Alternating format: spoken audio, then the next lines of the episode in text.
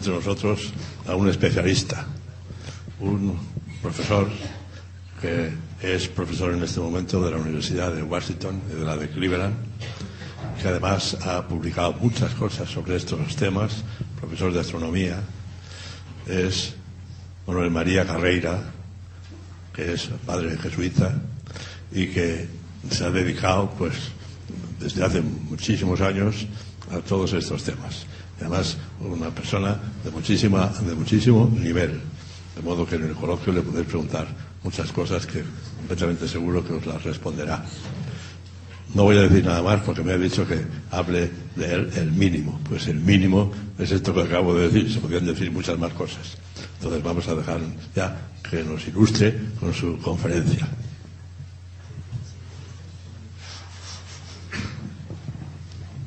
Muchas gracias y realmente es un gusto para mí hablar en este ambiente universitario y hablar de algo que yo creo que sí es enormemente interesante y que nos pone en el ámbito de una celebración múltiple, la celebración este año de 400 años desde que Galileo por primera vez miró al cielo con un telescopio. Hay también otras celebraciones con respecto a Darwin. Yo voy a hablar hoy de la parte astronómica.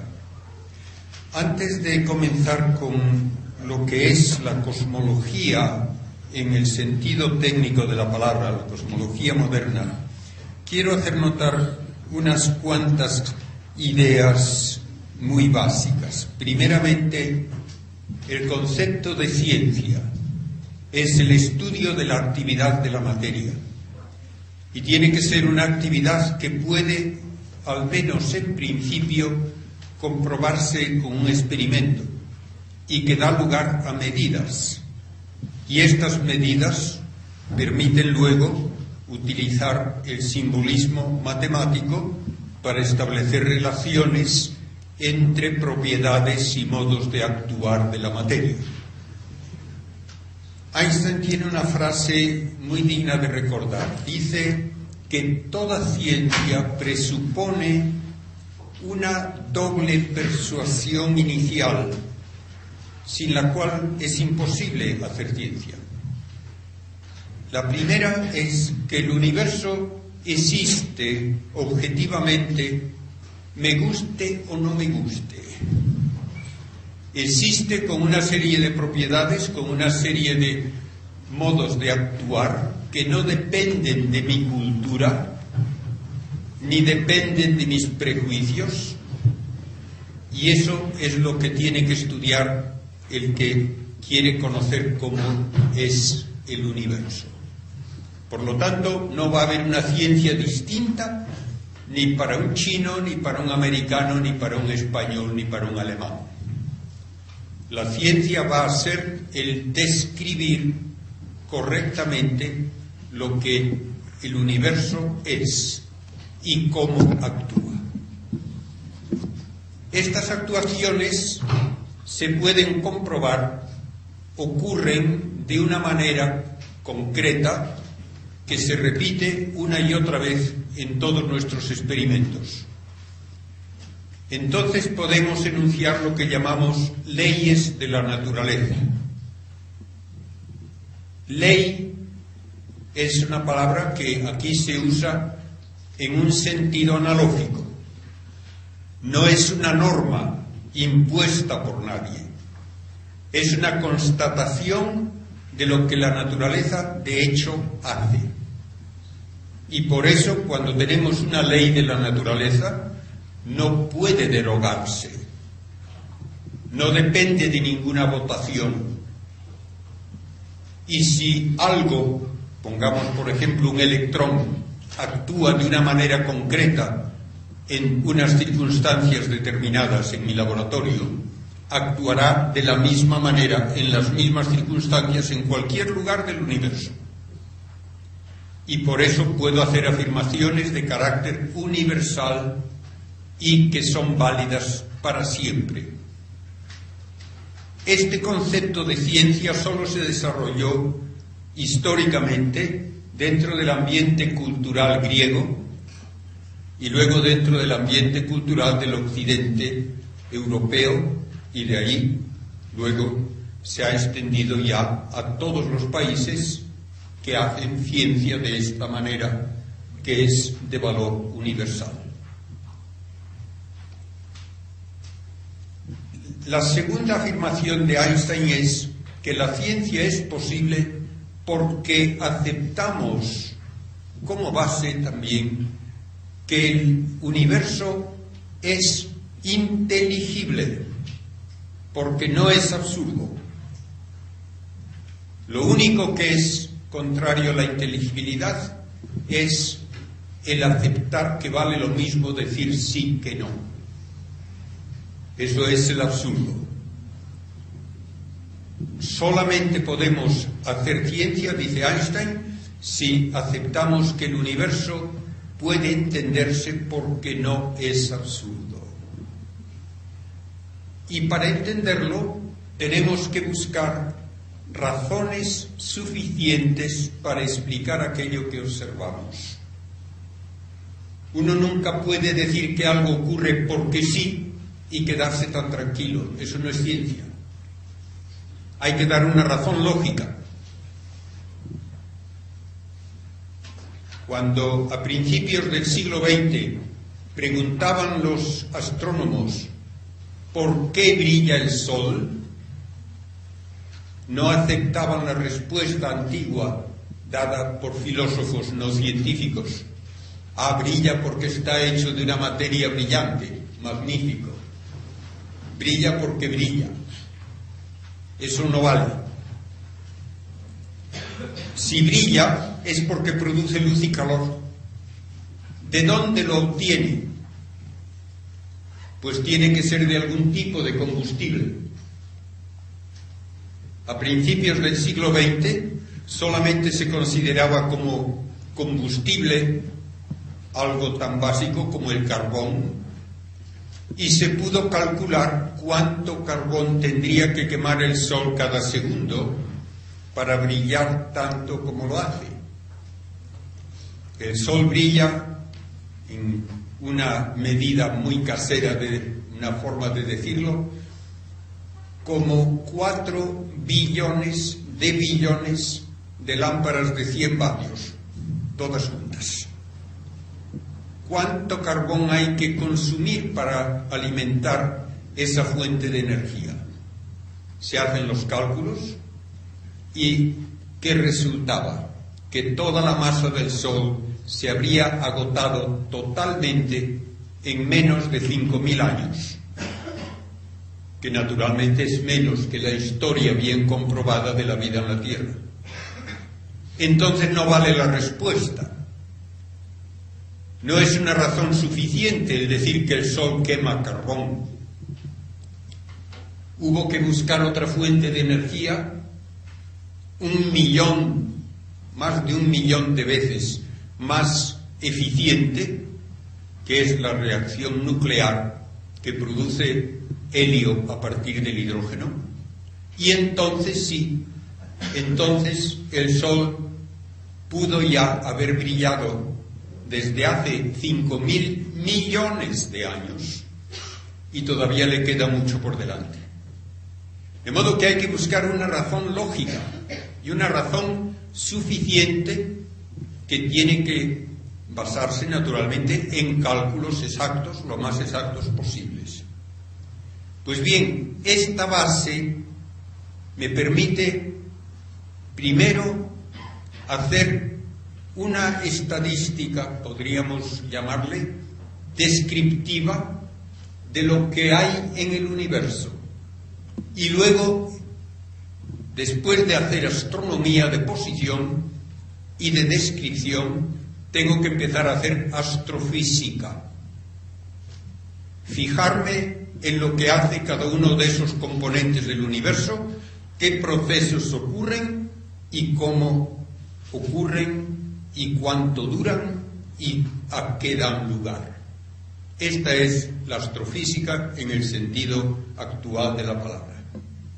No nos basta decir dónde están los astros, no nos basta decir qué forma tienen, qué color, queremos saber por qué existen tal como los vemos, cómo han llegado a ser así y cómo van a evolucionar a lo largo de su historia. Y tenemos que comenzar primero con alguna medida que ya hicieron los griegos mucho antes del telescopio, que nos dice cómo es la Tierra. Todavía en muchos libros se sigue diciendo que hasta que Colón fue a América, todo el mundo pensaba que la Tierra era plana. Eso es totalmente falso. Seis siglos antes de Cristo ya habían los griegos demostrado lógicamente que la Tierra es una esfera. Y dos siglos antes de Cristo habían medido el tamaño de la Tierra con gran exactitud. Y dos siglos antes de Cristo, otro filósofo griego, Aristarco, midió el tamaño de la Luna, la distancia de la Tierra a la Luna, propuso ya como mínimo una distancia de 10 millones de kilómetros entre la Tierra y el Sol y llegó a proponer que el Sol es el centro de todos los movimientos de los planetas. No hubo que esperar hasta Copérnico, como se dice, para la gran revolución de Copérnico. Lo único que hizo Copérnico fue repetir lo que había dicho Aristarco 18 siglos antes. Lo que pasa que ni Aristarco, ni Copérnico, ni Galileo podían demostrar que la Tierra se mueve alrededor del Sol. Porque lo más obvio es que si es, el Sol está a 10 millones de kilómetros de la Tierra, como había dicho Aristarco, como medida mínima, entonces, si uno está en enero a 10 millones de kilómetros del Sol a la derecha, en junio estará a 10 millones de kilómetros a la izquierda. Y parece lógico esperar que con ese cambio de lugar debe cambiar un poco el paisaje de estrellas. Y no cambia. Y porque no se podía observar este cambio, no se tomó como ciencia la idea de que la Tierra va alrededor del Sol en tiempo de Aristarco, ni tampoco en tiempo de Copérnico. Incluso Galileo, aunque le debemos realmente admiración por sus contribuciones, pero se equivocó creyendo que él tenía una prueba de este movimiento de la Tierra. No la tenía. Hubo que esperar hasta 1838 para por fin detectar este pequeñísimo cambio de lugar de alguna estrella más cercana como resultado del movimiento de la Tierra en su órbita. Pues bien, así llegamos al momento en que Galileo usa un pequeño telescopio, yo lo he visto en Florencia, con un tubo de cartón de unos 80 centímetros de largo, una lente sencilla que tenía de diámetro útil poco más de un centímetro en un extremo y otra lente en el otro extremo, una lente divergente, que le permitía aumentar el primero que hizo ocho veces y el mejor que llegó a hacer unas veinte veces. Pero como era el primero en mirar al cielo con un instrumento óptico, lo que vio revolucionó nuestro concepto del cielo. Hay que darse cuenta de cuál era la física en ese momento. La física se basaba en ideas no experimentales, sino filosóficas, de que todos los seres materiales por debajo de los astros están compuestos de cuatro elementos, tierra, agua, aire y fuego. Y todos los astros de un quinto elemento, le llamaban la quinta esencia.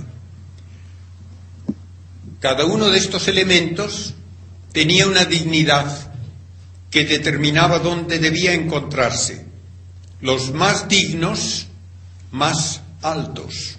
Entonces los astros tenían que estar arriba porque estaban hechos de ese quinto elemento que además tenía la propiedad de ser inmutable, incorruptible y que brillaba por su cuenta y se movía siempre en círculos perfectos y siempre tenía forma esférica. Eso explicaba que los astros estuviesen a gran distancia sobre nosotros y que no se cayesen, porque estaban en su propio lugar.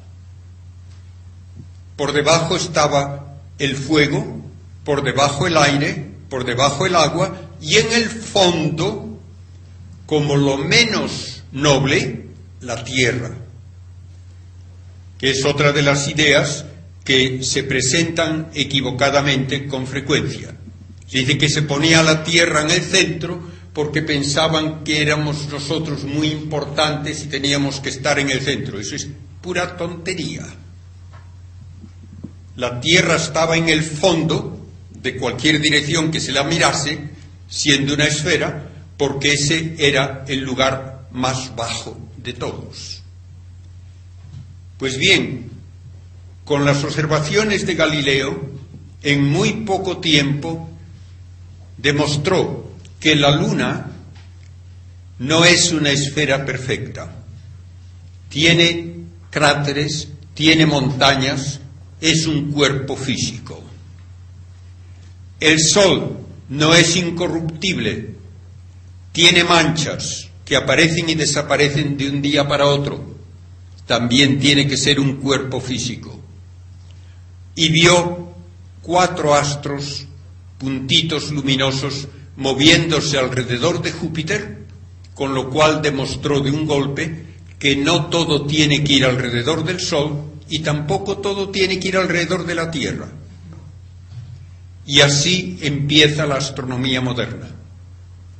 Empieza con la síntesis que da Newton en que los movimientos de los astros alrededor del Sol, la caída de un cuerpo como una manzana, el que haya mareas, el que la luna vaya alrededor de la Tierra, todo tiene la misma única explicación, lo que llamamos la ley de la gravedad, que él prudentemente formuló diciendo, todo ocurre como si los cuerpos se atrajesen con una atracción proporcional a sus masas, inversamente proporcional al cuadrado de la distancia.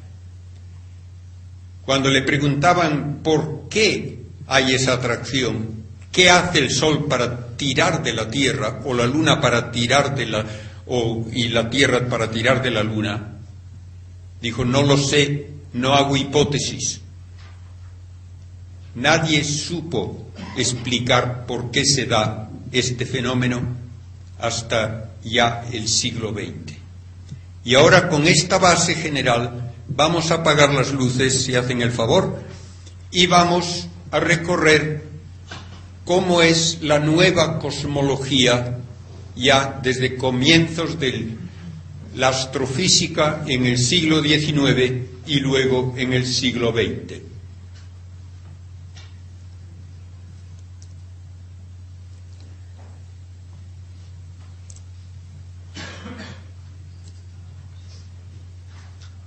Aunque sé que no es costumbre dejarles a todos a oscuras, pero se ven mucho mejor las imágenes si no hay una luz parásita.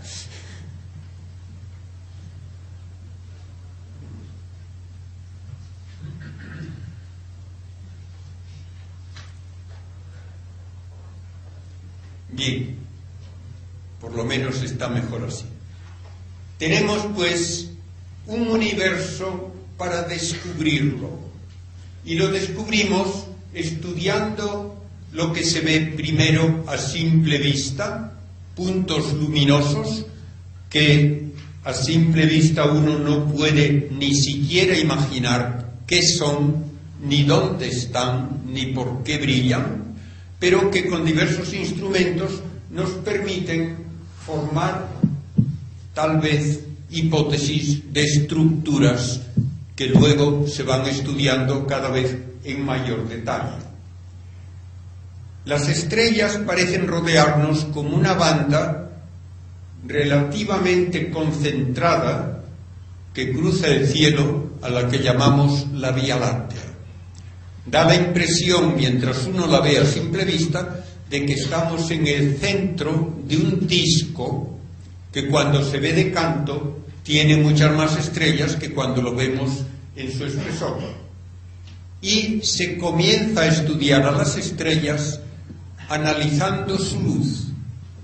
Es posible pasar la luz de un cuerpo luminoso como una bombilla a través de un prisma y entonces tenemos un arco iris de colores que van sin solución de continuidad desde el rojo hasta el violeta. Si predomina el azul, la temperatura es más elevada que si predomina el rojo. Tenemos ya una indicación así de la temperatura de las estrellas. Si hay un gas caliente como en un tubo fluorescente, se ven líneas brillantes de diversos colores y de diversa intensidad, que son como la huella dactilar que nos dice de qué elementos está formado ese gas. Y si hay un gas frío frente a la bombilla, tenemos líneas oscuras que también me permiten saber de qué elementos está compuesto el gas. Esto se aplicó muy pronto a las estrellas y se pudo empezar a tratar de conocer su tamaño y su luminosidad cuando se estableció su distancia. En 1838 finalmente se pudo demostrar que una estrella relativamente cerca, vista en enero, aparecía contra un fondo distinto que cuando se la ve en julio. Midiendo ángulos se puede calcular la distancia y tenemos la primera indicación de la enormidad de lo que es el universo.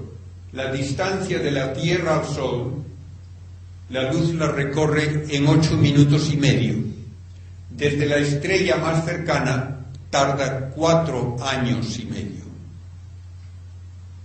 Todo ello permite ahora clasificar a las estrellas por su tamaño, por su luminosidad, por su temperatura. Y hay estrellas azules con una temperatura superficial de unos 30.000 grados, estrellas como el Sol con unos 6.000 grados de temperatura, y otras de color rojizo con 3.000 o menos. Y podemos clasificar a las estrellas en un diagrama en que, sabiendo su distancia y su temperatura, podemos saber su luminosidad. Y hay estrellas gigantes azules que brillan hasta un millón de veces más que el Sol, estrellas rojas enanas que solo brillan una millonésima parte, y el Sol resulta ser una estrella mayor que más del 90% de todas las que podemos observar.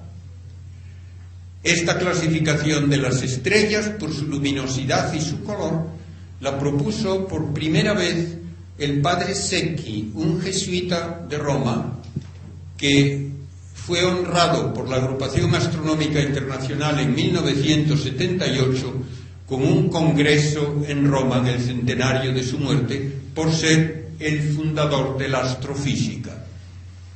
Y ahora que ya tenemos a las estrellas clasificadas en términos de su luminosidad y de su masa, podemos calcular cuánto pueden durar. Sorprendentemente, cuanta más masa tiene una estrella, más pronto se consume porque una estrella puede tener 30 o hasta 50 veces la masa del Sol, pero brilla un millón de veces más. Entonces gasta el combustible mucho más a prisa y esa estrella se agota muy pronto. Una estrella como el Sol tiene una duración total de cerca de 10.000 millones de años y el Sol se encuentra ahora a la mitad de su vida.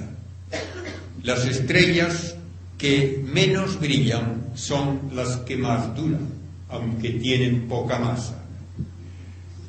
Y el análisis de la luz nos permite decir de qué está hecho el universo, de qué están hechas las estrellas, y nos sorprende ver que están casi exclusivamente constituidas por hidrógeno y helio.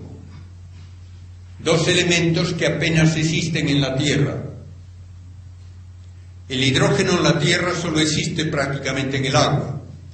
Y si yo tuviese aquí un globo terráqueo de unos 30 centímetros de diámetro, los océanos serían solamente la capa de barniz. Y si el globo pesase 4 kilos, los océanos pesarían solamente un gramo. De modo que la Tierra es lo más escaso en el universo. Elementos pesados, incluso más pesados que el carbono y el sodio y el oxígeno y el potasio, una tercera parte de la masa de la Tierra es hierro. Y el resto, sobre todo, silicio y oxígeno. De modo que la Tierra no es un lugar típico del universo desde el punto de vista de su composición. Las estrellas son casi todo exclusivamente hidrógeno y helio. A principios del siglo XX, el estudio de cúmulos de estrellas, que llamamos cúmulos globulares, que pueden tener hasta un millón de estrellas en un volumen donde en nuestra vecindad solo habría 50, 50 estrellas, permitió saber que el Sol con su cortejo de planetas no está en el centro de la Vía Láctea, está en un borde y las estrellas todas que vemos como la banda de la Vía Láctea son estrellas que están a unos cientos o miles de años luz de nosotros, el tiempo de viaje a la velocidad de la luz. Pero la Vía Láctea tiene este halo enorme de estrellas en cúmulos globulares que forman como un volumen esférico alrededor de ese disco donde está la órbita solar. El Sol va alrededor del centro dando una vuelta en 250 millones de años, arrastrando consigo a los planetas. La luz tarda 100.000 años en cruzar este disco y el disco contiene aproximadamente la masa equivalente a 200.000 millones de soles. Esta es la Vía Láctea tal como nos la da la ciencia del siglo XX. Si uno lee libros escritos a comienzos del siglo, todo eran exclamaciones admirativas de lo enorme que es el universo. Y esto es solo el comienzo, porque esta es nuestra ciudad cósmica. A una distancia que la luz tarda dos millones y cuarto de años en recorrer, hay otra Vía Láctea mayor que la nuestra, la gran galaxia espiral de Andrómeda. Más lejos todavía tenemos otro remolino parecido de estrellas y así poco a poco nos vamos apartando de la Vía Láctea, encontrando grupos de galaxias que en fotos recientes del telescopio Hubble en el espacio utilizando no solo luz visible, sino también rayos X, parecen estar en ebullición con toda clase de fenómenos violentos y finalmente vemos galaxias en grupos con decenas, centenares y miles. De modo que la estructura del universo, comenzando por un planeta alrededor de la estrella Sol, nos lleva a millones de estrellas en el borde de la Vía Láctea, que luego es una de unos 100.000 millones de galaxias que están al alcance de nuestros telescopios. Y así nos encontramos a principios del siglo XX con una reacción comprensible pero poco científica. La impresión era que el universo debe ser infinito, con un número infinito de estrellas, y debe ser eterno y debe ser inmutable. Estas afirmaciones ni se discutían siquiera hace 100 años. Y sin embargo, hay razones físicas para decir que no pueden aceptarse esas afirmaciones. Si el universo tuviese un número infinito de estrellas, todo el cielo estaría cubierto de estrellas y no habría espacio oscuro entre ellas. Lo que ocurre cuando vemos un bosque suficientemente profundo, llega el momento en que no se ve espacio entre los troncos y algo parecido tendría que ocurrir si hubiese un número infinito de estrellas. Es la que se llama la paradoja de Olbers. Y esta paradoja tiene también otro aspecto que a mí todavía me parece más probativo. Cualquier punto tiene un potencial gravitatorio debido a toda la masa que le rodea. Si hay una masa infinita alrededor, ese punto tiene un potencial gravitatorio infinito. Y si esto es verdad para todos los puntos, no puede haber diferencias de potencial. Y si no hay diferencias de potencial, no puede haber fuerza gravitatoria neta. Esto no tiene vuelta de hoja en la física más elemental. El universo no puede tener una masa infinita porque no habría fuerzas gravitatorias netas. Y hay luego otra pregunta que tampoco tiene vuelta de hoja. ¿Por qué brillan las estrellas hoy? Si el universo fuese eterno, ya se habrían apagado todas. Entonces el universo no puede ser eterno a no ser que uno postule que se crean de la nada nuevas estrellas constantemente para compensar las que se van apagando. Estas dos afirmaciones que por razones físicas demuestran que el universo no puede ser eterno e inmutable y que no puede ser infinito en masa, no hace falta ser un genio para verlas. Y sin embargo no se discutía esto hace 100 años. Se daba por supuesto que el universo tenía que ser así. La respuesta, sin embargo, científica nos vino gracias al genio de Einstein. Einstein propuso primeramente una explicación de la gravedad en términos no imaginables, pero lógicos. Según él, la gravedad no es una fuerza con la que un cuerpo tira de otro, sino que la gravedad es una distorsión del espacio tridimensional hacia una cuarta dimensión. Y estoy también seguro de que han oído muchas veces, sí, la cuarta dimensión es el tiempo. Pues no es el tiempo. Uno no puede distorsionar el espacio hacia pasado mañana. Tiene que ser una cuarta dimensión espacial que no podemos imaginar, pero que tiene que ser perpendicular a las otras tres. Y Einstein propuso que las órbitas de un cuerpo alrededor de otro se deben a que esa órbita va por un espacio en el que la línea recta es imposible, porque el espacio está deformado por la presencia de masa. Y así pudo él explicar algo que se sabía que no correspondía a las ecuaciones de Newton.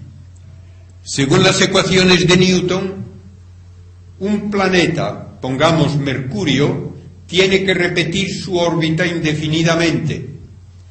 Una elipse que es una curva cerrada y plana.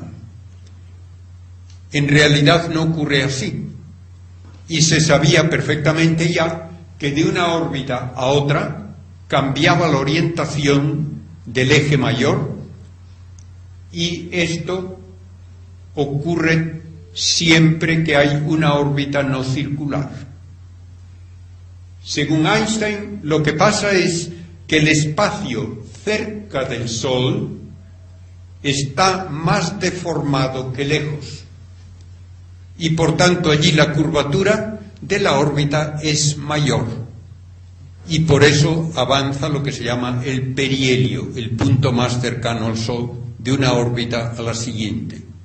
Esto que se había comprobado y que no se podía explicar en términos de las leyes de Newton, queda predicho y comprobado por la relatividad general de Einstein. No solo Mercurio, sino también los demás planetas tienen este efecto. Nos dice Einstein luego que la aceleración de la gravedad es indistinguible de una aceleración mecánica. Si yo voy en un ascensor que se acelera y me llega un rayo de luz a través de un orificio en la pared, veré que el rayo de luz no va a dar enfrente, sino que cae con respecto al suelo del ascensor porque el ascensor está acelerándose. Según Einstein, toda aceleración tiene los mismos efectos, sea mecánica o gravitatoria, por lo tanto la luz también debe caerse en un campo gravitatorio. Y proponiendo esto, anunció que la luz de una estrella que durante un eclipse total de sol no sería visible desde la Tierra, siguiendo una trayectoria curva, llega a la Tierra como si la estrella estuviese donde no está. Y esto se pudo comprobar en 1919 cuando se fotografió el cielo durante un eclipse de sol y dos estrellas cuya posición era bien conocida cuando el sol no estaba allí, seis meses antes, aparecían más separadas de lo debido cuando el sol estaba en medio, porque su luz llegaba a nosotros de esa manera en que hay una trayectoria curva que nos obliga a apuntar al telescopio a donde la estrella no está.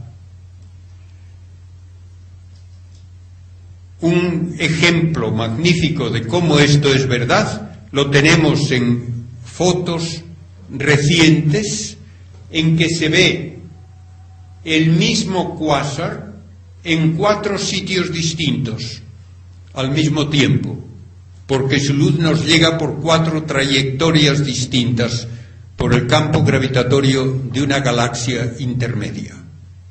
De modo que tenemos pruebas físicas de que el espacio se ve afectado por la presencia de masa y en ese espacio no puede haber trayectorias rectas. El espacio se deforma.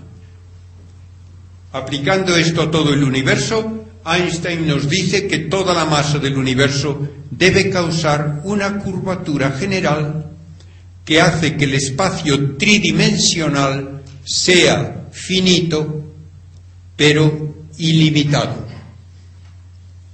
Finito, tiene un volumen calculable, no es infinito, pero es ilimitado en el sentido que no tiene límite, no tiene borde. Es lo mismo que ocurre con la superficie terrestre en dos dimensiones.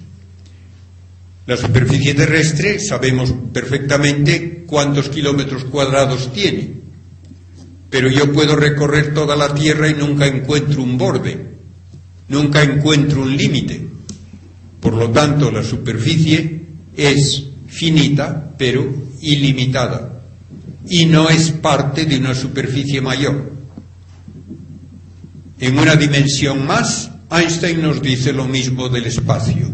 Es finito, pero ilimitado, y no es parte de un volumen mayor. Pero las ecuaciones de Einstein exigían algo más. exigían que este espacio debía estar o en expansión o en contracción. Algo que a Einstein no le gustaba nada, porque él creía, lo mismo que la mayor parte de los científicos de su tiempo, que el universo tenía que ser estático, inmutable. Dos matemáticos, uno ruso, Friedman, y otro, un sacerdote belga, Lemaitre, resolvieron las ecuaciones de Einstein y le mostraron que no podía evitarse esa evolución del universo, aun metiendo una fuerza ficticia que él había incluido, que llamó la constante cosmológica. El universo necesariamente tenía que ser evolutivo. Y en 1929 se anunciaron los resultados de medidas de distancia y velocidad a galaxias cada vez más lejanas. El corrimiento de unas líneas del espectro hacia el rojo es una indicación de velocidad de alejamiento.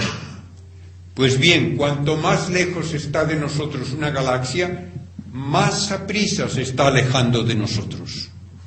Tenemos la base de una nueva cosmología con la ley de Hubble. Hay una relación entre velocidad y distancia que se ha cumplido no solo con las pocas galaxias que pudo observar Hubble, sino también luego con las galaxias vistas con los telescopios más potentes y los cuasares más lejanos. El universo está en expansión porque es el espacio mismo el que se expande y arrastra consigo a las galaxias y también aumenta las longitudes de onda, haciendo rojiza la luz de esas galaxias.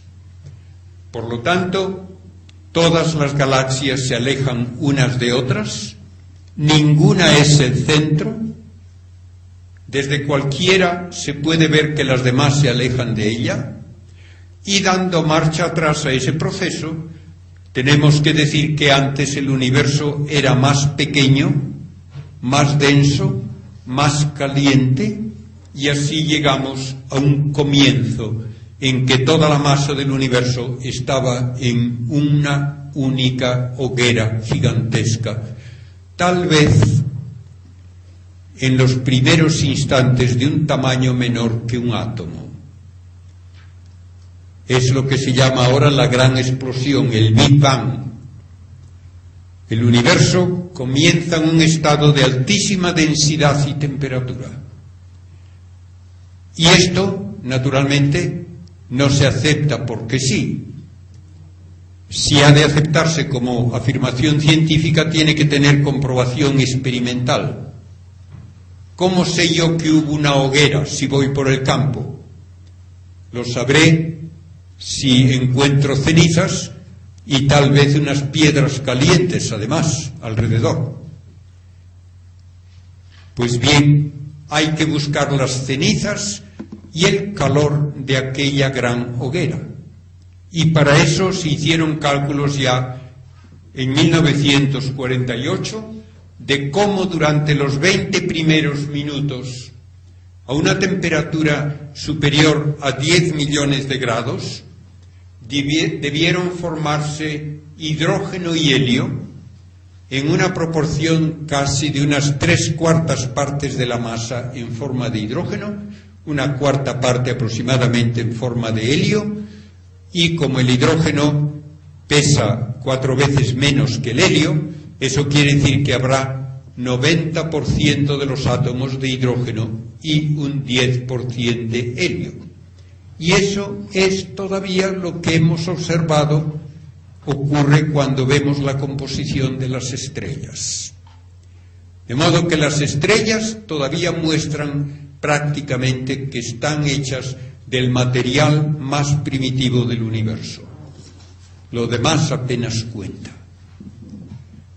Y la nube en expansión, gases calientes, tiene que ir enfriándose y al hacerlo se rompe en grandes nubes que finalmente pueden condensarse por gravitación cuando los gases están suficientemente fríos para dar lugar a protogalaxias y galaxias y eso es lo que todavía observamos. Pues bien, se calculó también que cuando la nube de gases se hizo transparente porque su temperatura descendió por debajo de los 3.000 grados, la radiación ya pudo expandirse por todo el universo y debe llenar todavía el universo. Y los cálculos hechos ya en 1948 sugerían un fondo de microondas, no de luz visible, con una temperatura aparente de 3 grados sobre cero absoluto, 3 Kelvin. A esa temperatura, como ya indiqué, no hay luz visible, pero sí microondas. Y en 1965, Penzias y Wilson, utilizando un radiotelescopio para enviar señales de radio a un satélite artificial, detectaron esta radiación de fondo.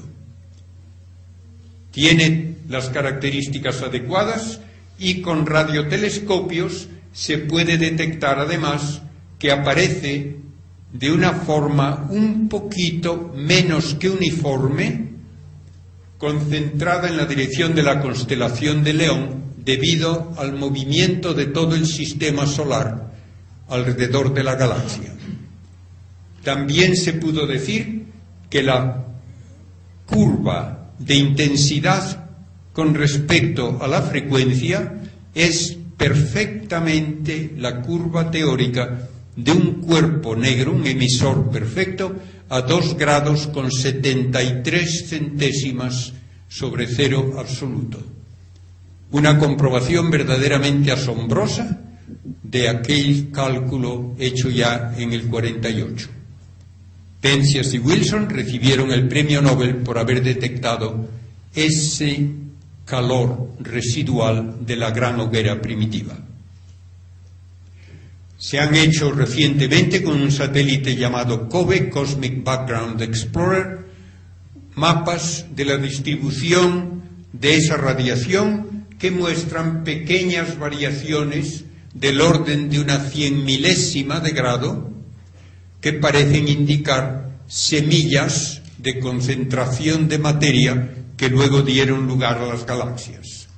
Lo que nosotros observamos es lo que forma la radiación aproximadamente unos 400.000 años después de la gran explosión primitiva. Otra comprobación de que el universo evolucionó la encontramos al descubrir cuasares, que son núcleos de galaxias primitivas, que no existen en los primeros momentos del universo, abundan cuando el universo es observado como era hace 12.000 millones de años y no existen ahora. El universo ha cambiado su composición, por lo tanto, a lo largo de su evolución y tenemos tres modos básicos de calcular su edad, por la edad de las estrellas más primitivas, de los elementos radioactivos más duraderos y por el movimiento de las galaxias, y todo nos lleva a un momento de hace casi 14.000 millones de años.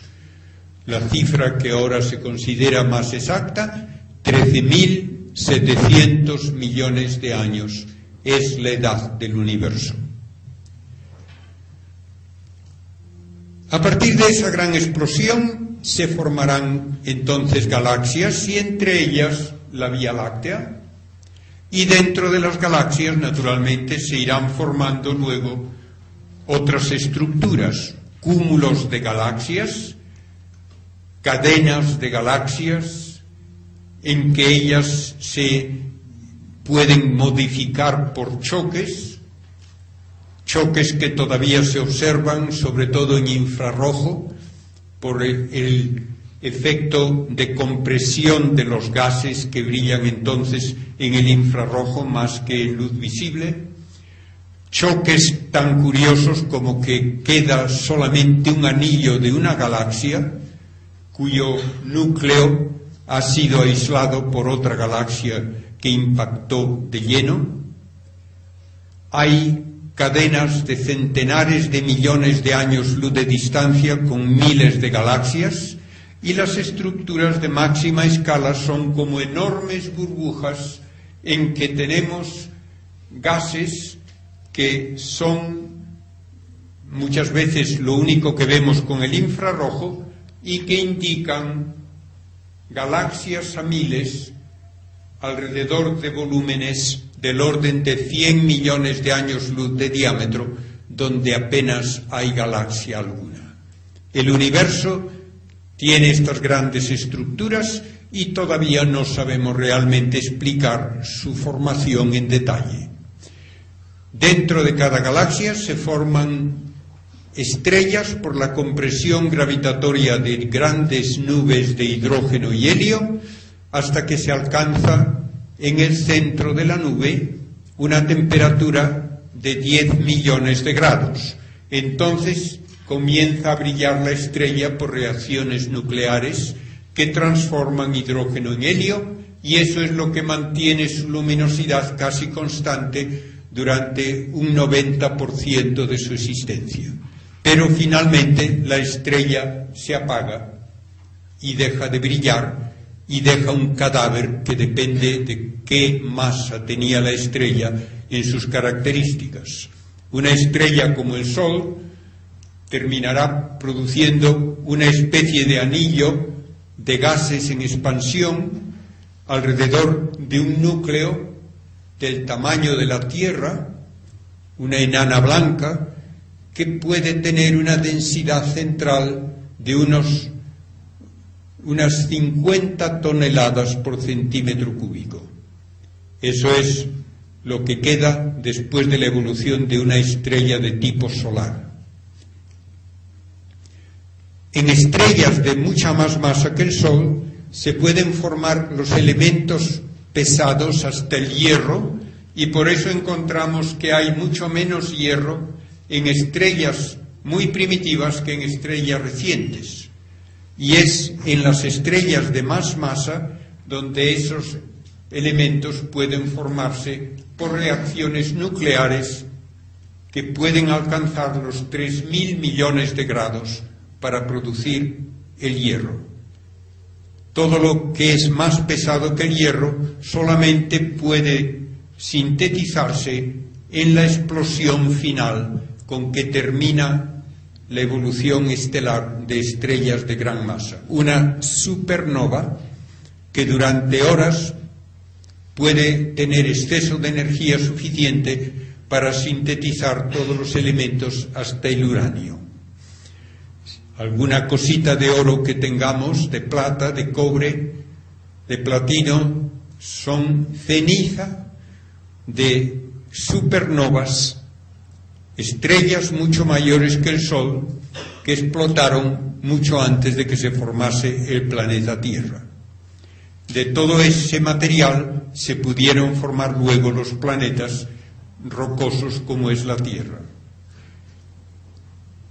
el cadáver de una estrella de ese gran tamaño puede ser lo que llamamos una estrella neutrónica, su diámetro es aproximadamente comparable a una ciudad, unos 10 a 20 kilómetros de radio, y su densidad central alcanza los mil millones de toneladas por centímetro cúbico, y en el caso más extremo, cuando el cadáver pesa tres veces más que el Sol o más, tendremos lo que llamamos un agujero negro, en que ya no puede hablarse ni siquiera de una cifra para la densidad, porque teóricamente esa materia ya invisible se comprime sin límite dentro de un volumen inaccesible a nuestros experimentos.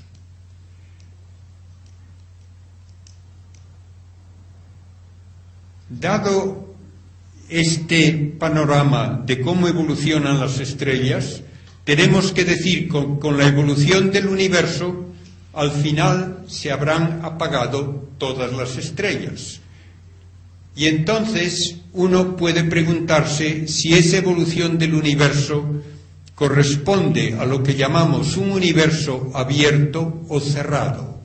Un universo abierto, que se dice muchas veces es de curvatura negativa, o un universo plano, puede continuar su expansión o bien sin un tamaño límite que nunca se frena, es la expansión ni alcanza un tamaño ya limitante, o hacia un tamaño que va a ser asintóticamente aproximado pero nunca se alcanza en un universo plano, o por el contrario tendríamos un universo que después de la expansión se contrae. Y así tenemos universos cerrados que llevarían a contracción al final o universos abiertos, plano o, por el contrario, de curvatura negativa que no implican nunca una contracción. Por alguna razón psicológica hay señores y científicos que quieren que el universo sea reciclable y por tanto que opinan que tiene que contraerse y volver a tener otra gran explosión y así indefinidamente. Ya hace más de 70 años se calculó que si el universo se contrae después de alcanzar un tamaño máximo, en la contracción van a unirse en un único punto todas las masas que por atracción gravitatoria tienen que frenarse y luego caer al mismo lugar. Pero lo que no puede frenarse es la radiación. La radiación siempre se mueve a la velocidad de la luz. Por lo tanto, si tenemos un universo en contracción, aunque luego se expandiese de nuevo, en cada ciclo hay menos masa en forma de partículas que sufren la atracción gravitatoria y más energía. Por lo tanto, no se repiten los ciclos, sino que cada vez el ciclo será, será de mayor amplitud y terminamos muy pronto con un universo abierto. Por tanto, con un universo que va a ser una inmensa burbuja de vacío, oscuridad y frío. Y esto, naturalmente, puede parecer desagradable. No es que nos vaya a importar mucho a quienes vivimos en nuestra época, porque estamos hablando de un universo dentro de trillones de años. Las estrellas se habrán apagado ya todas cuando hayan pasado 10 billones de años y la expansión del universo debe continuar hasta que llegue el momento en que hasta los mismos agujeros negros se evaporan por lo que llamamos la radiación de Hawking y el final es eso, universo que es espacio vacío, oscuro y frío, con una radiación tenuísima que va acercándose más y más al cero absoluto, pero sin alcanzarlo nunca.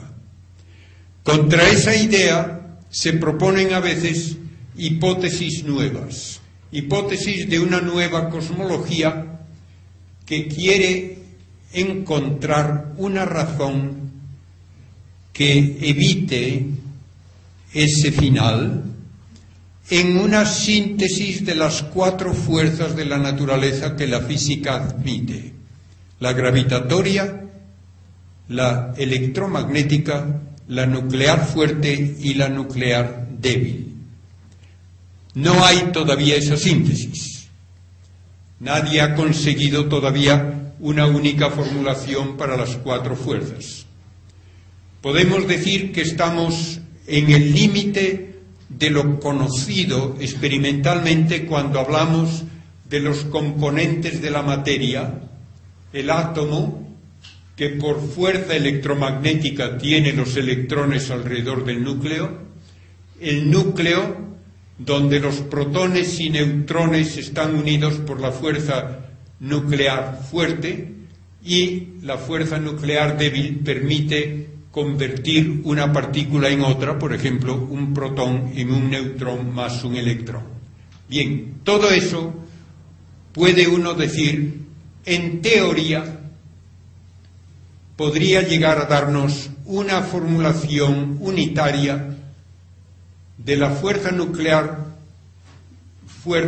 de la fuerza nuclear débil y la electromagnética se ha conseguido la unión, con la fuerza nuclear fuerte no se ha conseguido todavía y hay dudas de que se pueda meter la fuerza gravitatoria en una única síntesis, pero se trabaja en ello.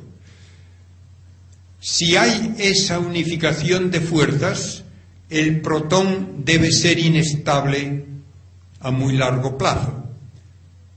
Su vida media se calculó originalmente debía ser del orden de 10 elevado a 30 años, un 1 seguido de 30 ceros.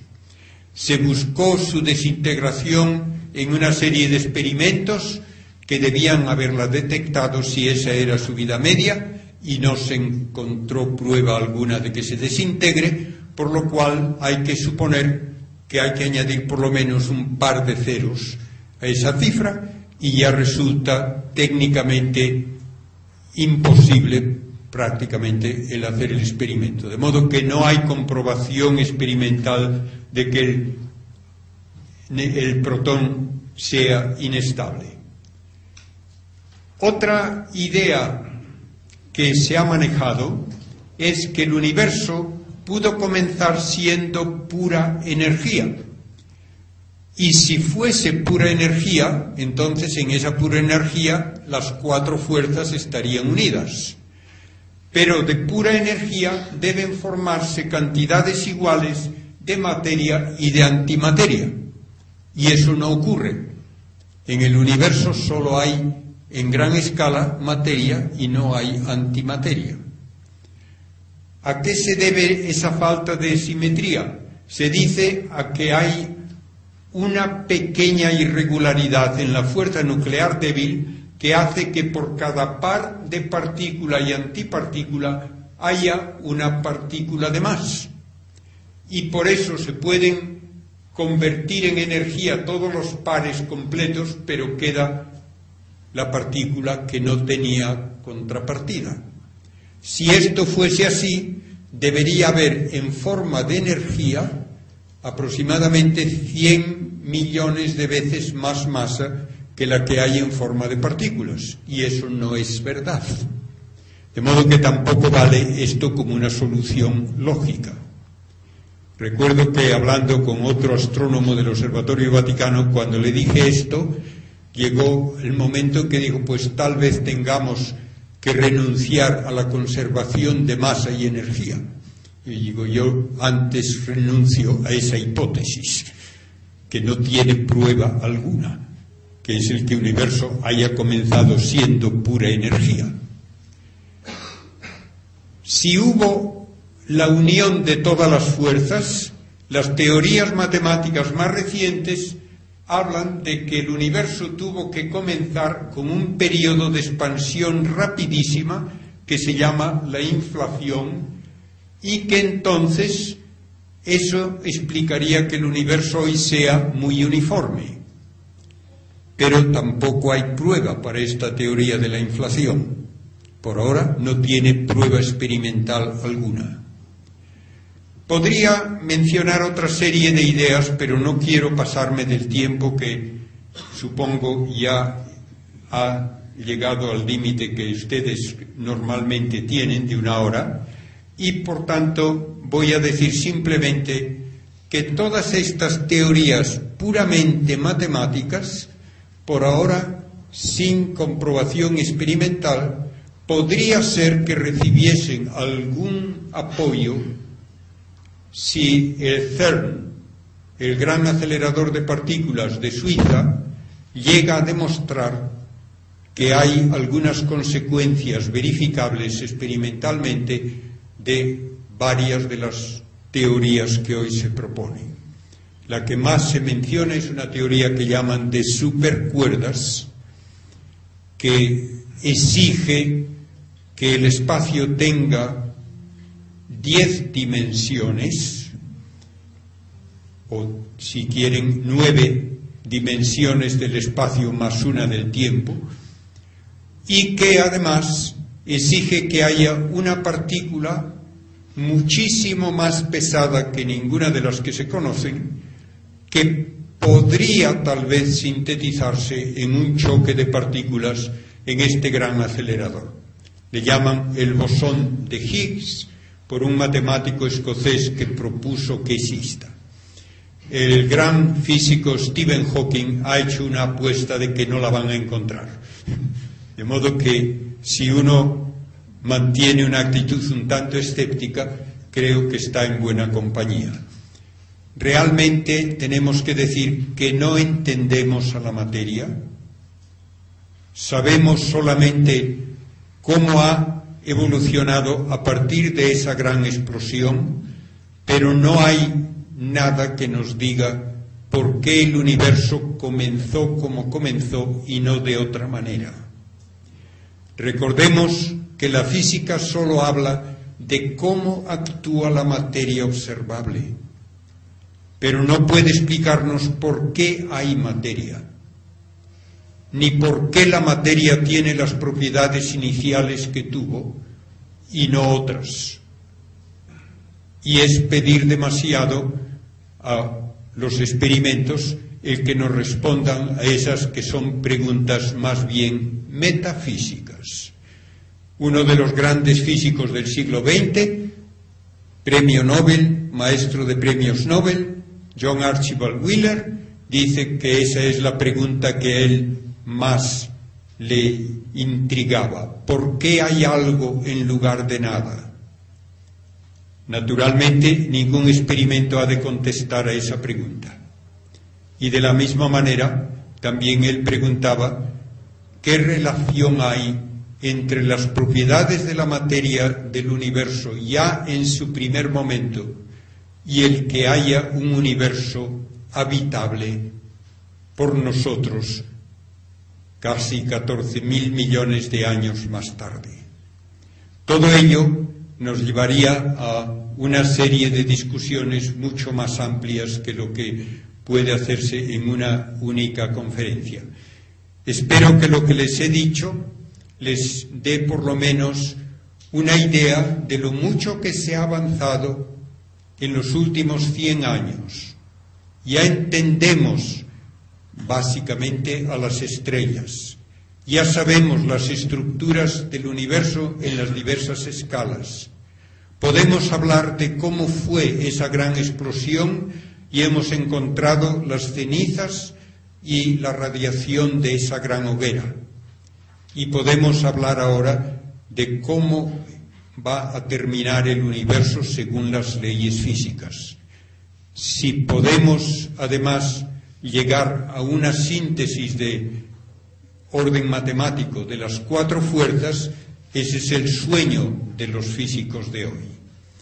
Pero el problema que ahí se encuentra, y es el gran misterio de la física actual es que la relatividad de Einstein y la mecánica cuántica son dos pilares de la ciencia moderna perfectamente basados en muchos experimentos, cada uno en su campo, pero son conceptualmente incompatibles y nadie sabe cómo casarlos.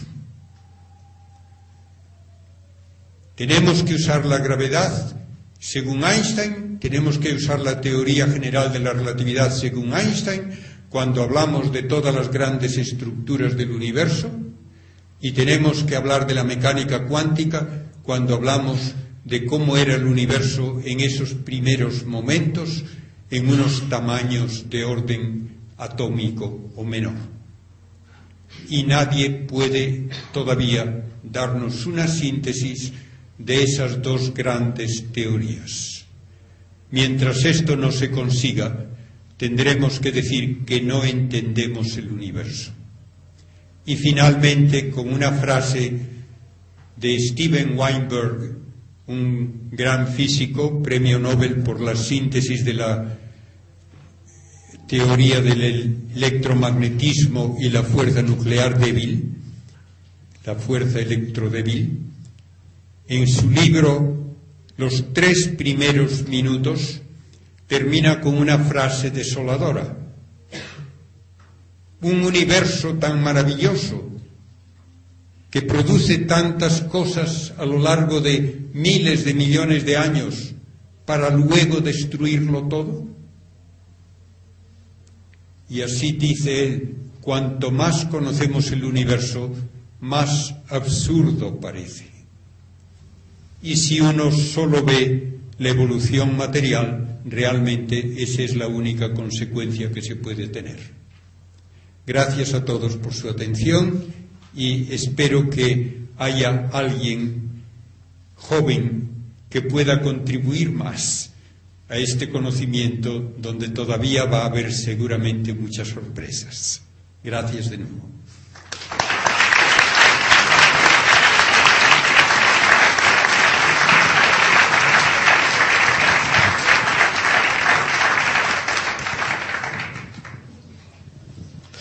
Bueno, pues después de oír la conferencia, vuelvo a repetir lo que dije al principio, que eh, íbamos a oír cosas de mucho nivel pues así ha sido, en mi opinión. Vamos a ver qué preguntas ha suscitado todo esto que acabamos de oír. ¿Se pueden preguntar? Vamos a empezar por este señor. Entiendo que mm, no se conoce el origen del universo y que probablemente no se conocerá nunca. Y otra segunda, y es qué sentido tiene el, origen. No le oigo bien, por favor. La primera la ha oído. Le, La primera es eh, que entiendo que no se conoce el origen del universo antes de los 10 elevado menos 43 segundos. O sea, el primer átomo no se sabe por qué estaba ahí. O qué había antes de ese primer átomo. O quién lo puso. O qué lo puso. Le voy a contestar a esto primero porque ha mencionado una palabra que yo debía haber mencionado y que nos cuesta trabajo utilizar. A la pregunta de qué había antes, la física contesta de una manera que puede parecer un juego de palabras, pero no lo es. No había antes. Porque el tiempo es un parámetro de la materia por lo tanto, cuando uno habla en física qué es la materia, da una definición que suele hacerse así en física, es operativa. Cada uno puede hablar de algo solamente por su modo de actuar. No tenemos una intuición de las esencias. ¿Qué es materia para un físico? es todo y solo aquello que puede tener alguna interacción por una de las cuatro fuerzas, por lo menos. La gravitatoria, la electromagnética, la nuclear fuerte y la nuclear débil. Y esto abarca partículas, energía, vacío físico, espacio y tiempo. Todo eso es materia. Por tanto, si comenzó a existir el universo comenzó a existir todo eso de un golpe. Y no se puede hablar ni de un espacio previo ni de un tiempo previo. Eh, la segunda es, eh, ¿qué, sentido tiene? Eh, primero, tampoco se conoce el origen de la vida. ¿Y qué sentido tiene la inteligencia como sentido de la vida a nivel cosmológico, no terráqueo. Dentro del estudio del universo material no se puede hablar de qué sentido tiene algo, porque eso nunca lo va a medir con un experimento. Por eso hay que pasar de una actitud de preguntas físicas a preguntas metafísicas. Y esas, naturalmente, tienen que utilizar los datos de la ciencia, pero tienen que ir por una nueva metodología hacia algo nuevo. ¿Qué sentido tiene el universo? Primeramente, como ya he dicho, eso no lo va a responder ningún experimento. Lo único que se puede hacer es inferir tal vez un sentido de pensar qué ocurriría si alguna de las propiedades de la materia fuese distinta de lo que es. Y esto ha sido el objeto de estudio de grandes físicos, no de filósofos o teólogos. Han estudiado qué ocurriría, por ejemplo, si la fuerza nuclear fuerte, que es 137 veces más intensa que la electromagnética, fuese, digamos, un número más redondo, 150 veces o 100 veces. Hacen los cálculos, no podría haber vida. ¿Qué ocurriría si la fuerza electromagnética, en lugar de ser 10 elevado a 40 veces más potente que la gravitatoria entre dos electrones, fuese 10 elevado a 41 o a 39? No podría haber vida. ¿Qué ocurriría si el protón, que pesa 1836 veces más que el electrón, pesase, por ejemplo, 1900 o 1800? No podría haber vida.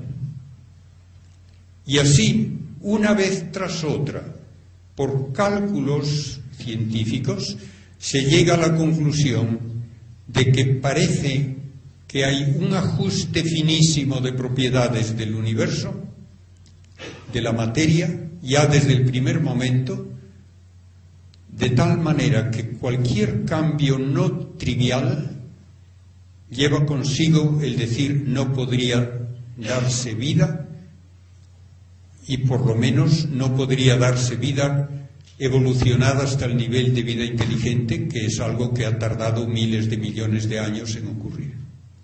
Por lo tanto, ahí se busca un sentido y se enuncia, y lo repito, esto lo han hecho físicos, con el título de El principio antrópico, que viene a decir que el universo es como es porque tiene el ajuste de propiedades adecuado para que pueda finalmente aparecer la vida inteligente.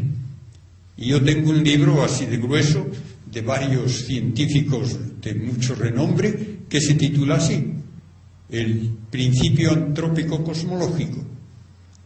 Y hacen cálculos con todo rigor en contra de las ideas de que por azar puede ocurrir esto y lo otro y lo demás allá. Pues dice no, aquí uno no puede menos como dice también Wheeler, de sentir como que el universo estaba preparándose para nuestra existencia. Naturalmente esto no es física, esto no es ciencia, es una metafísica basada en los datos y los cálculos científicos, pero no es ni debe presentarse como ciencia física. Pero puede dar entonces una respuesta a la pregunta de si tiene sentido el universo. Tiene sentido si se ve como hecho con gran precisión para que pueda existir la vida humana, la vida inteligente, por lo menos en un sitio. No sabemos de otro, pero por lo menos en un sitio sí. De modo que tenemos ahí una base, una base de datos sobre la cual tenemos que inferir tal vez una respuesta para la pregunta de si el universo tiene sentido. Eh, bien, vamos a ver la siguiente pregunta.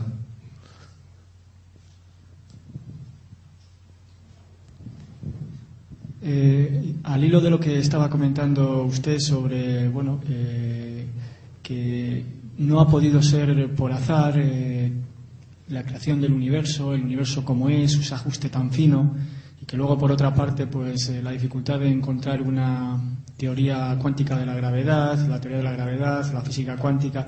Sin embargo, usted ha comentado también que quizá en los momentos iniciales todo se reducía a un átomo, a una estructura eh, cuántica en realidad. Entonces, ahí eh, entiendo que la física cuántica podría eh, dar algún tipo de explicación, algún tipo de pista, pero si, o al menos lo que yo he leído al respecto es que en la física cuántica es un poco el, terreno de la, de la probabilidad, de la no certeza de un abanico de posibilidades que se concreta en un determinado momento, un determinado momento de la medida. Entonces, eh, ¿cómo esa, esa, física que usted estaba comentando, eh, relacionándolo con la metafísica, eh, este factor de la mecánica cuántica en cuanto al reino de la probabilidad, de alguna forma, podría aportar algo o dar alguna pista adicional?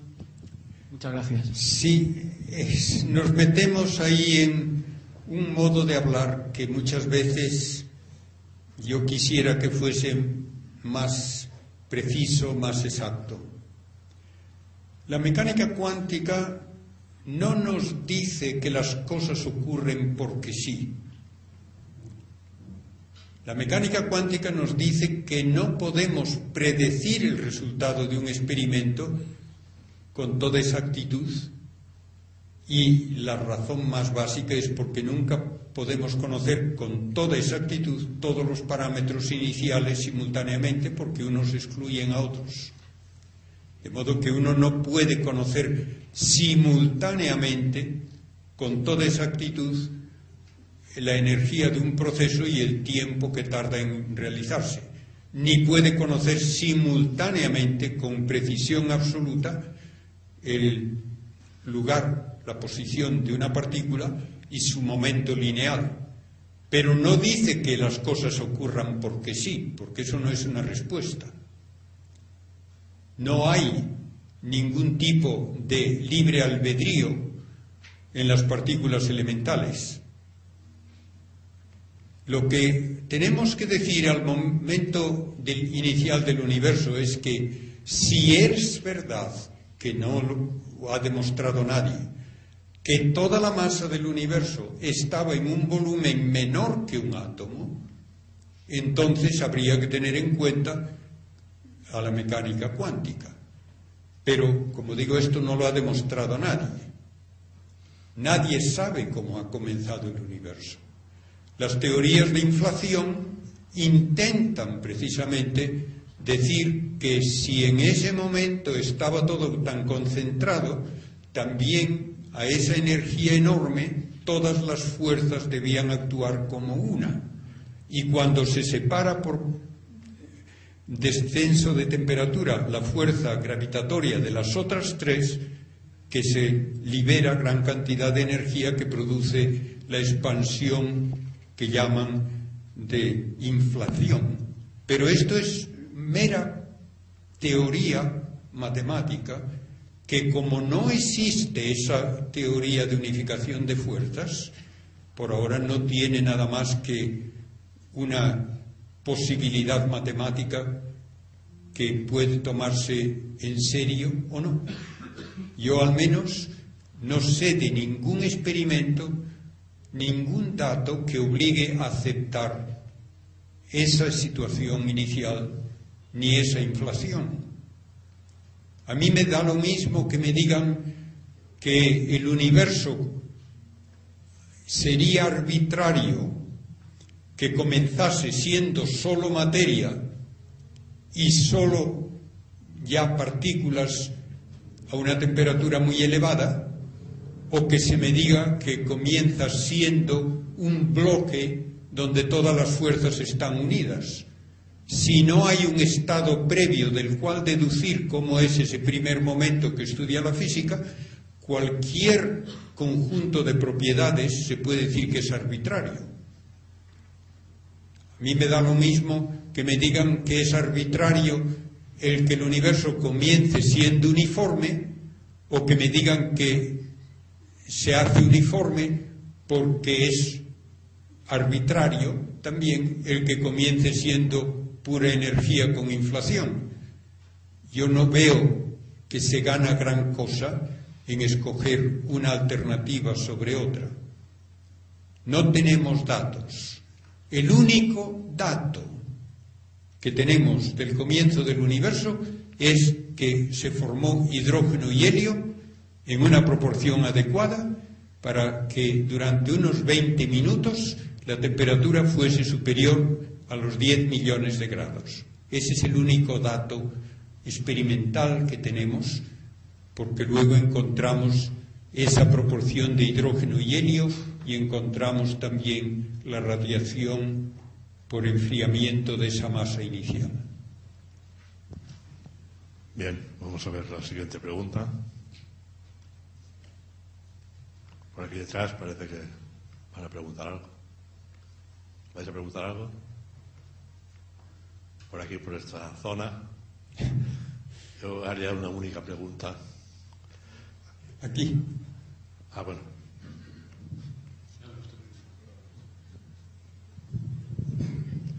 Eh, bueno, en primer lugar, muchas gracias por la conferencia porque ha sido interesantísimo.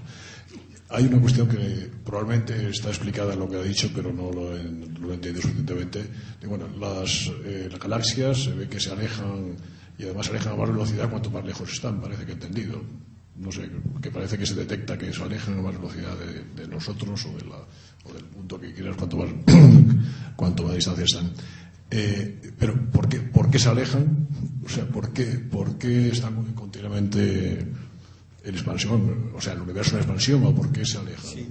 Bien, me alegro parece... de la pregunta, sí, porque es una pregunta que ahora tiene una respuesta inesperada que no está bien establecida, pero hay que tomarla por lo menos como una probabilidad.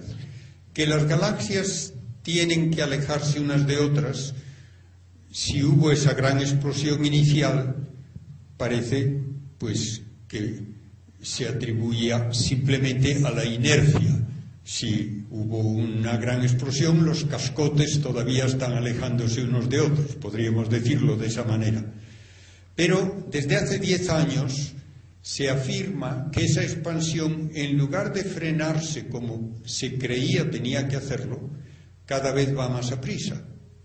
Y a ello le lleva, según una manera de hablar ahora muy común, una energía oscura, una energía del vacío que no se sabe qué es ni por qué la hay, pero que lleva a que las galaxias cada vez se vayan apartando más a prisa unas de otras. De modo que la expansión del universo al principio podemos decir se frenaba, pero ahora va así, ahora va acelerándose.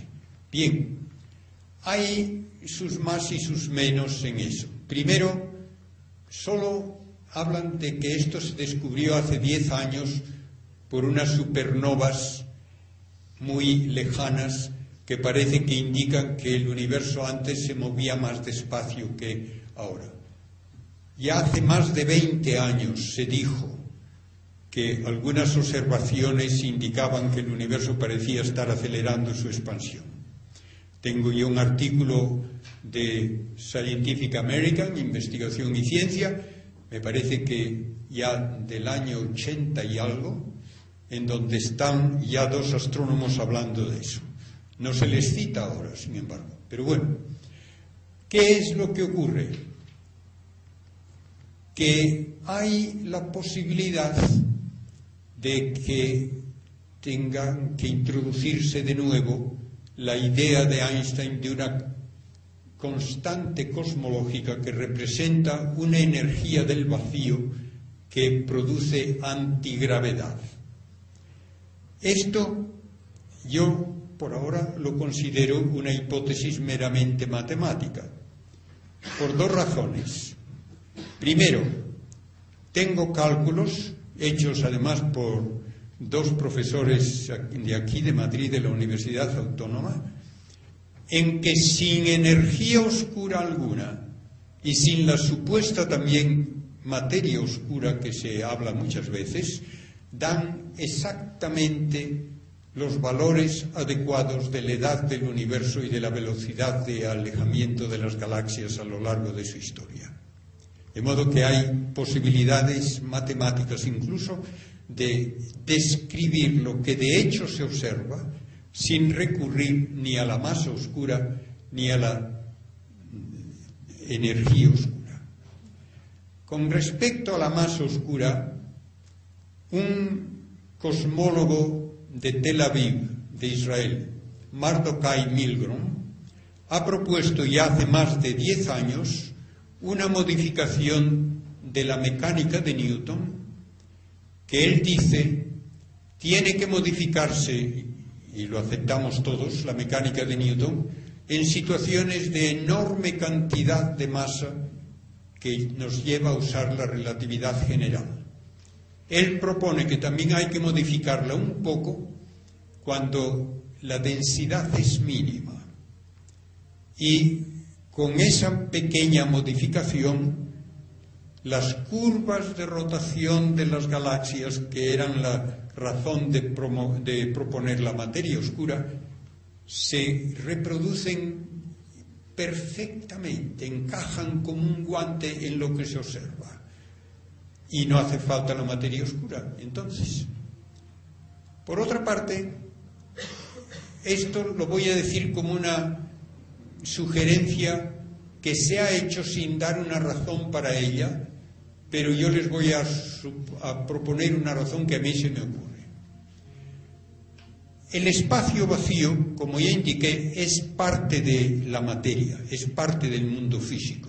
Tiene propiedades medibles, tiene propiedades geométricas que cambian con la presencia de masa y tiene una constante dieléctrica, epsilon sub cero, y una permeabilidad magnética mu sub cero que determinan la velocidad de la luz en el vacío.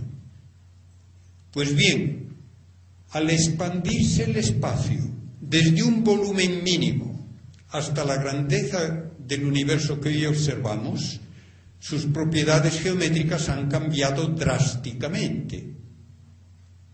La curvatura se ha hecho mucho menos ahora que lo que era hace miles de millones de años me parece lógico suponer que también su constante dieléctrica y su permeabilidad magnética hayan cambiado cuando el espacio aumenta tan enormemente de volumen. Y si han cambiado esas dos propiedades electromagnéticas, entonces ha cambiado la velocidad de la luz.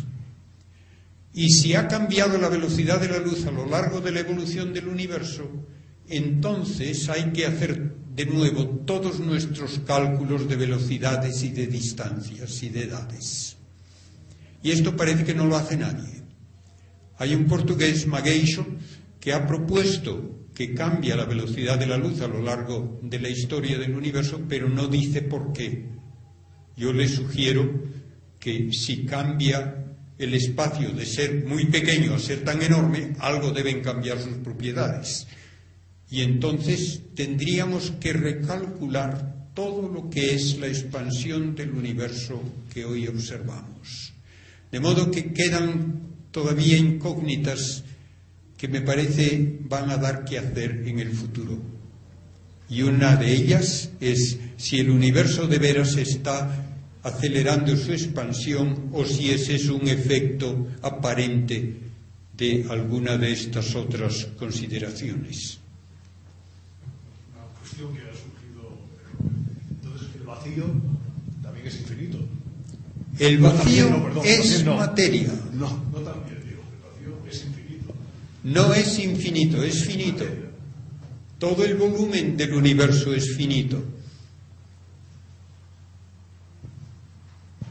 Lo que pasa es que, claro, todos instintivamente preguntamos qué hay más allá y la respuesta es no hay más allá como también tuve que responder que hubo antes, no hubo antes.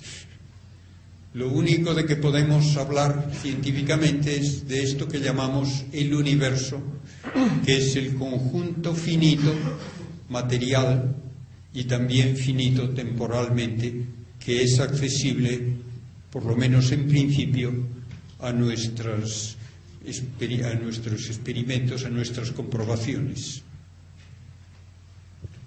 Eh, buenas noches. Creo que son ya. Muchas gracias por su extraordinaria conferencia.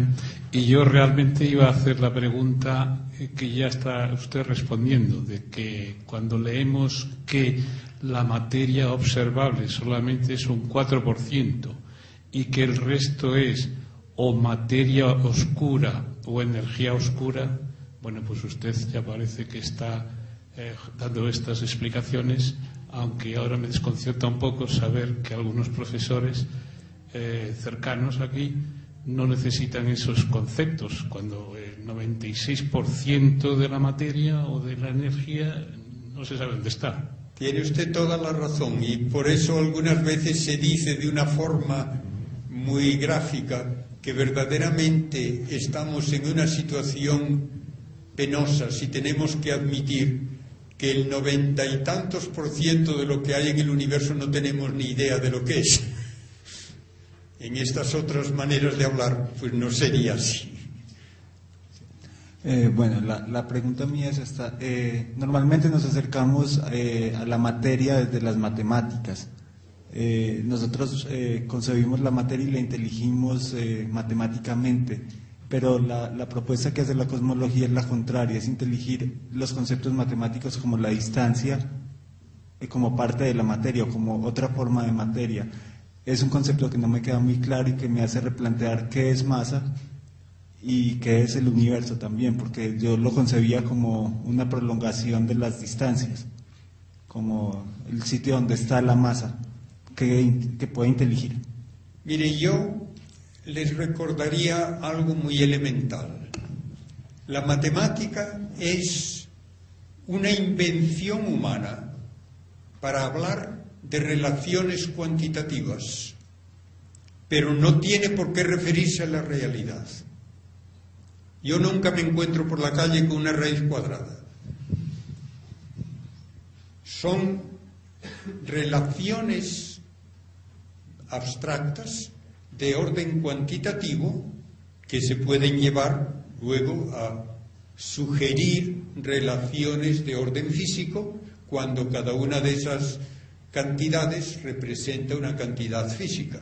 Si yo puedo representar, como lo hago por ejemplo en la ecuación de, de Newton, masas y distancias como realidades físicas, y les doy un valor matemático, porque pueden ser medidas, entonces puedo establecer una fórmula que es muy hermosa por lo mucho que dice en una forma muy sintética. Pero cuando se me dice que en un espacio de 11 dimensiones o de 10 dimensiones pueden tratarse de igual manera la fuerza nuclear fuerte que las fuerzas nucleares débiles y la electromagnética, yo digo magnífico, si le sirve para hacer alguna predicción comprobable, lo acepto con gusto, pero no es de por sí necesario que lo que la matemática me dice tenga realidad física. Para ponerlo en el extremo ya casi de que parezca chiste, hay matemáticos que creen que todo lo que una fórmula matemática permite, de hecho, tiene que ocurrir. Y, por ejemplo, hacen el cálculo de probabilidades y le dicen, mientras la probabilidad no sea cero, todo eso tiene que ocurrir. Y el ejemplo ya ridículo. El gordo de Navidad ha de ser un número de probablemente unos 50.000 que entran en el bombo con las bolitas numeradas. Todos los números tienen igual probabilidad de salir con el gordo. Ah, pero solo le tocó a uno. Pues según estos matemáticos tiene que haber otros 50.000 universos para que cada uno le toque el gordo a uno de esos números. Yo esto no me lo tomo en serio. La matemática no exige que ocurran cosas porque sea posible matemáticamente que ocurran. La matemática se puede usar para describir lo que ocurre cuando lo compruebo experimentalmente, pero de por sí la matemática no exige que ocurra. Y por eso cuando alguien tiene una teoría física muy hermosa matemáticamente, no se la toma en serio hasta que esa teoría predice algo que se puede comprobar con una medida experimental. Y nunca se le da el premio Nobel a alguien por una idea brillante de física si no se comprueba experimentalmente que tenía razón. Y a Einstein le ocurrió así. No se le tomó en serio hasta que él propuso, vean ustedes cómo se modifica la órbita de Mercurio, vean ustedes cómo se modifica la posición aparente de una estrella durante un eclipse de sol, vean ustedes cómo ocurre esto en tal situación con un cuásar lejano y se comprueba todo eso, entonces le tomamos en serio sus teorías a Einstein. Pero él mismo decía de la matemática que en cuanto es ciencia exacta, no describe a la realidad. Y en cuanto describe a la realidad, no es exacta. Porque todas las fórmulas matemáticas son muy bonitas, pero dependen de los valores que luego yo meto ahí. Y esos valores siempre tienen un margen de error. Y por tanto, me doy cuenta que los cálculos matemáticos finalmente tienen aplicabilidad, aplicabilidad, dentro de esos márgenes de error y nada más. Y en algunos casos, pues ni eso. Tiene alguna realidad, un tiempo imaginario, como el que metió Stephen Hawking en sus ecuaciones para evitar el comienzo del universo? No. ¿De qué sirve entonces? Ah, sirve muy bien para resolver las ecuaciones, pero él mismo tuvo que confesar que en el tiempo real el universo sí tuvo un comienzo. Y me da igual que una ecuación con tiempo imaginario diga que no. No hay necesariamente una correspondencia entre un truco matemático y una realidad física. En eso tenemos que distinguir claramente lo que es formalismo de ecuaciones matemáticas que no tienen por qué corresponder a la realidad y lo que la física exige que es la comprobación experimental. Bien, yo creo que después de todo esto no parece que pueda haber muchas preguntas. Ha sido un Bien, tema. pues muchas gracias a todos por su interés. Bueno, muchas gracias por lo que nos acaba de decir.